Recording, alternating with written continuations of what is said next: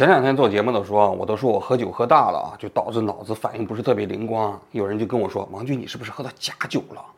当然，我也不知道我喝那酒是真酒假酒啊。但不管真酒假酒啊，它其实对身体的危害都挺大的。所以在这里我也劝大家，能不喝酒就尽量不要喝酒啊。你看我喝完酒之后，导致两天脑子反应都比较慢，只能谈一些比较简单的话题，都跟习近平有关。不过我今天啊，我这个酒劲儿终于过去了，我可以不谈习近平了。我们谈一个比较复杂的民生话题。我们今天谈什么呢？我们今天聊一聊苏州独地事件。我现在所处位置是苏州市高新区许树关镇，也是苏钢集团和陆家嘴集团独地纠纷的所在地。风吹过来的时候，会有一股沥青煤油的味道。这个水是黑的，泡沫绿色的。在小区门口，我们能够看到已有部分居民入住，不停的有行人和车辆来往。我是开发商手上买的，应该是疫情之前那一年装好了之后，我就想办法租出去。现在依然也有人在住，我一个月租了两千块钱。那如果再发生这是那这样那样的问题，我估计人家可能都不愿意租了。那个中介联系我了呀，他说这这个房子下架了，那短期可能卖不掉了。这个苏州毒地事件，上个星期啊，一直是国内啊各个新闻热搜榜的前三名。但是这两天啊，因为习近平访问旧金山啊这些负面新闻呢，就全部被下架了。但其实它很重要啊。这个新闻呢，实际上并不是上周才发生，只不过上周啊刚刚被曝光出来啊。它最早啊被引爆是两年前，就两年前的二零二一年的六月份啊，在苏州的。高新技术开发区呢，有一所学校，这所学校呢叫雷丁学校，是从英国引进过来的国际学校啊。它呢就要开学了啊。能够上这样国际学校的家庭啊，父母一般来说都比较富裕啊，然后对自己子女的健康也比较在意，所以在这个学校开学之前呢，就有学生的家长给当地的环保部门打电话，说我们听说啊，这雷丁国际学校啊，原先的这个校址啊，啊是一个这个苏钢，是个钢铁厂。那他们就担心呢，这孩子在这个地方上学，这土壤是不是合格，有没有污染呢？当地的环保部门就给他们回复说，虽然说原先这个地方是一个钢铁厂啊，但是人家环评报告啊都已经合格了，同时后来也做了土壤的整治，所以你们放心吧。但是还是有一些家长不放心呢，就不停的给环保部门打电话。正好当时雷丁学校正要在政府部门取得这个土地使用证，那环保部门呢就对雷丁国际学校。的土壤进行了补充的检查，这一检查可不得了，发现那地下的土壤啊，那都带着剧毒啊！据说那的苯丙比超标五十倍啊，还有那些铜啊、铬啊，各种重金属啊。这苯丙比就是强致癌物啊！这一下子可不得了了，那这学校你不能开了。那苏州市的环保部门就给这个雷霆学校开了一张一张五百多万的罚单，还勒令这个学校停停业。结果这学校。也不得了啊！就那学生都已经招进来了，怎么办呢？就把这些学生紧急转移到其他的地方去，去临时上课啊。于是他们就找到了陆家嘴，因为陆家嘴是当时给他们提供土地，这是建学校的。因为当时陆家嘴给他们土地的时候，并没有说这个地方土地里头有毒啊，所以雷丁学校也非常冤呐，已经花了好几个亿在这建的学校啊。那陆家嘴当时觉得好像也有点懵，因为这土地并不是陆家嘴的，是陆家嘴买的，他是从一个叫苏钢集团。手下的一家公司叫苏钢绿地公司里头买的，他就找苏钢绿地说：“你看你卖我这地怎么有毒啊？”那苏钢绿地就说了：“我们当时跟你说了，四号地有毒，其他的没有毒。”那双方就因为这个就掰扯起来了哈。这是陆家嘴就认为苏钢集团欺骗了他。而苏钢集团说：“你们自己施工的时候导致的二次污染，你别赖我们。我们当时说了四号地有毒，是吧？其他的地方没有毒，你们自己没有认真搞。比如说你们在建学校的时候，你的地下水你打隔离墙了吗？打隔离防水墙了吗？没打吗？是你们自己搞的。”双方扯来扯去，陆家嘴呢就把苏钢集团给告上了法庭，那索赔一百亿。告的对象呢有三家，一个是苏钢集团，还有给苏钢集团当年做环评的那环评机构。还有一个就是苏州市的政府啊，由于陆家嘴是一家上市公司，所以他遇到的这种诉讼啊，它是属于重大事项，它有披露义务，所以在上个礼拜的时候，陆家嘴把这个事情给披露了出来啊，由此引发了新闻风暴。那这件事情的来龙去脉啊，到底是怎么回事呢？我们要从更远的时间点开始讲起啊。这个事件过程中间所涉及的苏钢啊，在苏州本地其实还挺有名的。它成立于一九五七年啊，改革开放之后啊，这些当年的国有企业的钢铁厂啊，很快都亏损累累啊，因为民营企业的钢铁厂迅速就崛起了。你像江苏就有一家张家港的钢铁厂，那一家钢铁厂都一年生产可能一千万、几千万吨钢啊，但苏钢一年的产量只有一百万吨啊，所以这家企业呢就苟延残喘。后来在二零一零年左右的时候呢，北大方正公司啊就看上了苏钢。北大方正大家都知道，中关村著名的三大科技公司，北大方正、清华紫光，还有一家联想集团。这北大方正虽然系出北大，但实际上跟后来的清华紫光和联想集团都没法比啊，因为他们当时比较善于搞这种资本运作。资本运作过程中，他们就盯上了苏钢，他们就给苏钢提出来了一个方案，说你把这旧厂区啊，哎，呃，不要了。然后在一个新的地方搞一个新厂区，建立一个新的生产线啊，生产那种呃现在比较嗯比较这个好的那种特种钢。结果他这个方案最终也只停留在 PPT 的上面啊，因为北大方正很快就出事儿了，呃那几个领导都被这个公安机关给抓起来了，后来差不多也快破产了，最后平安系啊接手了北大方正啊，那么就导致啊苏钢集团呢一直没有什么起色啊。到二零一六年的时候，它实际上已经资资不抵债了。在这种情况下呢，苏钢手里头啊，唯一的一个最重要的资产是什么呢？就是他手上的这块土地。他这块地啊，正位于苏州现在自己的开发区的范围内，而它面积又非常大，一共有一千多亩这个土地啊。那么，于是呢，在二零一六年的时候啊，苏钢就自己成立了一家苏州苏钢绿地集团，本来想自己啊开发房地产，但是后来发现难度太大。于是他们就把苏州绿地集团百分之九十五的股权放到了网上，准备卖掉。结果这个土地一上网的时候啊，就立立即引起了全国各地啊房地产开发公司的这个关注啊。因为你想，苏州这么发达的城市，开发区连片的土地又这么大，它这一千多亩的土地一共分成了十七块。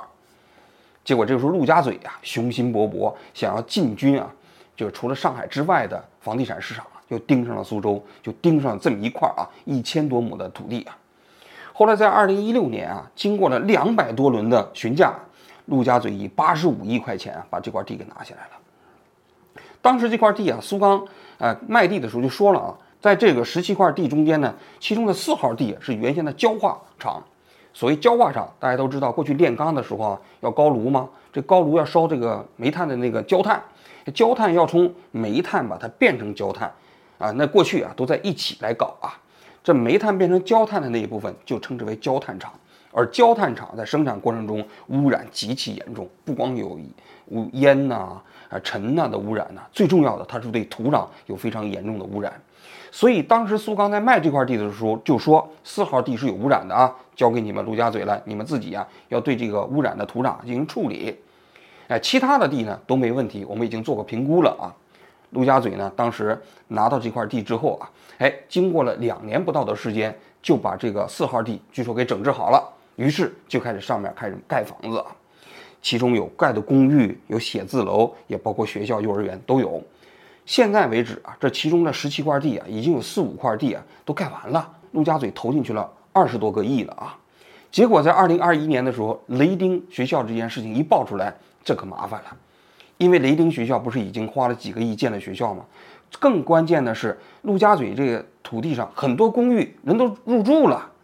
结果这个时候呢，陆家嘴就开始对着十七块地啊，就找环评公司重新去检查。这一检查可麻烦了，那不仅仅是雷丁学校那下面的土壤有问题啊，整个这十七块地啊，一开始先检查出来八块，后来又检查出来六块，也就是说十七块地的中间有十四块地啊。都有严重的土壤问题，这中间污染最严重的就是我刚才讲的苯丙芘，还有一些重金属的超标。那陆家嘴就觉得冤呢，他们测算了一下，说这些十四块地啊，如果全都是有问题，他要自己处理的话，他首先得把现在这个已经投进去的建筑扒掉，重新进行土壤修复，那修复的时间就长了，而且要不知道要花多少钱。他觉得他最后开发出来那些东西可能还不够进行土壤修复的，所以他觉得冤呢。于是就把苏钢集团呢给告上了法庭。现在双方啊有存在着一些争议啊，但我也仔细看了一下，网上也有这个所谓的两份环评报告。陆家嘴认为苏钢集团当时在做环评的时候就造了假，因为这个环评报告一份是二零一四年的，一份是二零二二年的，这两份环评报告啊有明显的冲突。二零一四年的那份环评报告就说了，哎，就是呃除了四号地以外，其他基本都合格。整个污染的土壤呢，集中在土壤下面呢四点五米到零米之间，污染的土壤呢总立方数大概是三万多立方。但是二零二二年的这份环评报告呢，哎。就显示啊，整个污染的土壤的面积啊，大概有九万多立方，差不多十万立方米呀。那区域就比那二零一四年的大得多了。所以陆家嘴说：“你看，这不是你当时造假吗？”但是我看啊，也有一些相关的报道显示啊，就是中国啊这些年，由于对土壤的这个标准之不同啊，就二零一四年的时候，它执行的是一个旧标准，所以按照那个旧标准呢。也就是那第四号地啊严重超标，其他的地确实好像可以建学校啊，或者建其他的幼儿园。但是现在呢，按照新的标准，二零一八年之后有了新的标准之后，一旦按照新的标准来，那就通通都不合格了。所以导致两份环评报告之间存在着这么重大的冲突啊。当然，也有媒体记者调查发现，其实这些地块中间还有一些用途的转变。比如说这中间有一块地啊，人家当时规划的时候就只能作为工业用地，就比如说你搞个什么研究所啊什么之类的。但是呢，后来不知道是苏刚他们做的手脚，还是陆家嘴做的手脚啊，就把这地改成了幼儿园。那你想想，幼儿园的用地跟你搞一个工业用地，那要求就不一样了嘛。所以啊，现在关于这整个这件事情，到底谁有责任，谁责任应该怎么划，现在呢众说纷纭啊，最终估计要是打官司才能解决啊。尤其是这两家都是属于说句心里话，都挺有背景的。因为苏钢现在实际上是归平安系了，就是你通过现在的股权穿透，你去查，就是北大方正退出之后，现在是平安，中国平安在控股啊。那中国平安大家都知道，那在中国资本市场的力量是非常大的。那陆家嘴也不简单呐，那上海最大的这地产开发集团呐，所以这双方到底在法庭上能够。鹿死谁手啊？那么我们现在不清楚啊。那我们只是看热闹啊。但我今天想讲这个话题的时候，其实并不想，并不是仅仅想苏州毒地这一个新闻，而是要讲讲中国的土壤污染问题啊。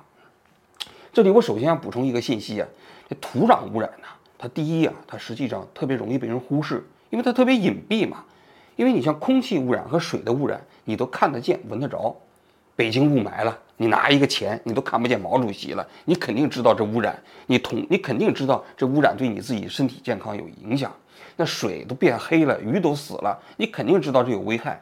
但是土壤的污染不一样，因为土壤这个上面给你盖一层水泥，实际上你看不出来，你还以为这是一个正常的土壤。但是呢，土壤的污染危害性又在所有的这些环境污染中间，它基本上是危害最大的。为什么呢？因为空气污染也好啊，土壤呃这个水污染也好啊，它都有一个环境自净的能力。你比如说雾霾吧，你比如说你北京的那些空气污染吧，大风一吹，基本上这个污染也就没有了啊。那水体污染它有个水体的自然净化，你比如说江河湖海啊，它水在流动嘛，你只要是人你不继续持续的给它呃注入污染源，它这个它水体自然净化的速度是很快的。但是土壤污染不一样。土壤污染一旦污染了啊，实际上它要它你要想自身净化是非常困难的，几乎不可能。你除非要进行土壤修复，但是它的危害大在哪儿呢？土壤污染呢，它可以把这个污染物渗透到地下水里，渗透到农作物里，然后通过农作物通过地下水又重新循环进入人的体内，它可能会持续许多年，可能会持续几百年，甚至持续上千年。所以土壤污染呢？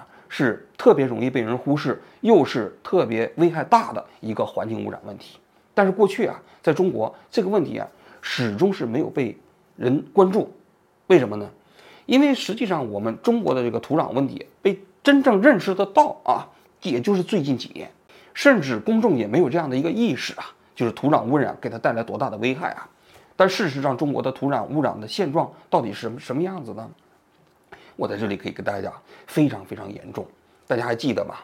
这个十几年前，二零一一年，中国出现了镉大米事件，那就发现啊，就中国湖南呐很多地方啊，那大米一检测，铬严重超标。为什么铬会严重超标？其实就是土壤污染。我在这里可以给大家稍微透一个信儿啊，中国啊两湖地区的大米几乎铬的金属含量全部超标。这两个地方的人特别喜欢吃大米。因为这个地方是鱼米之乡嘛。本身那些地方的人呢，是中国最重要的水稻产区，一年可以产两季稻、三季稻。但是这个地方的大米是中国品质最差的，为什么？就是因为严重的重金属离子超标。而为什么这些地方会有严重的重金属离子超标呢？这其实又是两个原因啊。第一个原因，就中国历史上建国以后啊，我不说中国历史了，我们曾经推广过用污水灌溉，因为当年的中国灌区啊缺水嘛，哎那个时候也比较愚昧啊。也不觉得这个污水啊有有什么危害啊，就推广全国各地用污水，不光是生活污水，还有那个这个工业污水啊，然后直接给土壤进行灌溉。由于这污水中间含有一些重金属离子啊，还导致那庄稼有时候长得还挺好啊，所以当时在全国就当做宝贵经验来推广。于是，在中国呢，就形成了全国五大污灌区。北京污灌区、天津污灌区、辽沈污灌区、山西污灌区，还有石河子污灌区。除了这五大污灌区以外啊，实际上其他地方用污水进行灌溉，在中国至少持续了三四十年的时间，导致了中国的土壤普遍被污染。中国啊，曾经做过自己的土壤调查啊，全国九百六十万平方公里的土地啊，哎，有百分之十六点一的土地啊，这个土壤的污染含量超标。这个数字可能大家远远没有想到啊，而广东曾经公布的珠三角地区的土壤啊，含这个污染数字啊，百分之二十八的土地不不合格，而有些像北白广州的白云区这些地方啊，土壤污染的比例也都超过百分之五十啊。但是啊，公众为什么一般意识不到呢？因为这些数据都是保密的。前些年啊，中国有两个律师啊，曾经向环保部申请信息公开。说你不是在全国搞过土壤调查吗？我们想知道在中国土壤污染的现状究竟有多大。环保部给他们回复说什么呢？他说中国的土壤污染的数据啊都是国家机密，不能告诉你们。你瞧瞧，一个国家的土壤污染都成了国家机密，那你想想，公众能意识到吗？这是我刚才说的第一个方面，历史方面。近些年改革开放之后啊，另外一个最重要的污染来源就是化工厂。这化工厂啊。对这个土壤的污染实际上是非常非常严重的。这里头既有这个化工它的流程本身所导致的啊，另外一方面也有一些这个企业见利忘义啊，它有意蓄意的对这个土壤进行污染。我过去在中央电视台工作的时候，我曾经在江苏的苏北地区曾经做过一期调查节目啊，当时就是苏南地区经济比较发展起来了嘛，于是他们就把一些化工厂迁到了苏北地区，苏北那边就成立了一些化工园区。这化工园区就生产一些在国际上污染比较严重，啊，他们那些国家没有办法生产的那些中间体化工原料啊。但是这里头就有一个问题了，有很多化工厂啊，它在生产过程中间会生产出来的固体废料，这固体废料呢，按照国家的法律规定啊，你都得专门交给这个政府的回收部门。你交的时候，你要按照你固体废料的数量啊来交钱，处理一吨固体废料要交好几万块钱呢。那么有些企业这时候就动了歪脑筋，因为他只要把这个垃圾不交给这个回收部门呢，他就相当于有几万块钱收入嘛。于是，在当地的那个化工园区啊，有很多企业丧尽天良啊，就把这个企业厂区里头那个土地挖起来之后，把那个固体废料埋下去。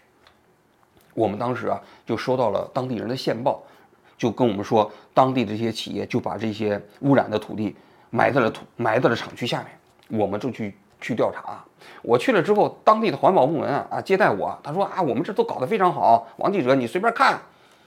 但是有线报就告诉我，哪家工厂哪个仓库里面全是他们那个那个固体废料啊，当时埋到土地之后出出现事故了，他们又挖起来了，就放在那个仓库里。后来呢，我们就跟他们寒暄啊，周旋，就说是我们也听说你们这搞得挺好的，我们就来看看啊。结果呢？我们先做完基本的调查之后，有一天我就跟那个环保部门说，我们想去到这家企业去看一下。环保部门就通知他们说，哎，那你们去吧。然后那个人家中央电视台的记者要到你们来采访啊，你们做一下准备啊。我们进了那个厂区之后，哎啊，那个工厂的厂长啊接待我们，我就说我想去某某某某那个仓库去看一下。那个新闻播完之后啊，当地的环保局长就被抓起来了。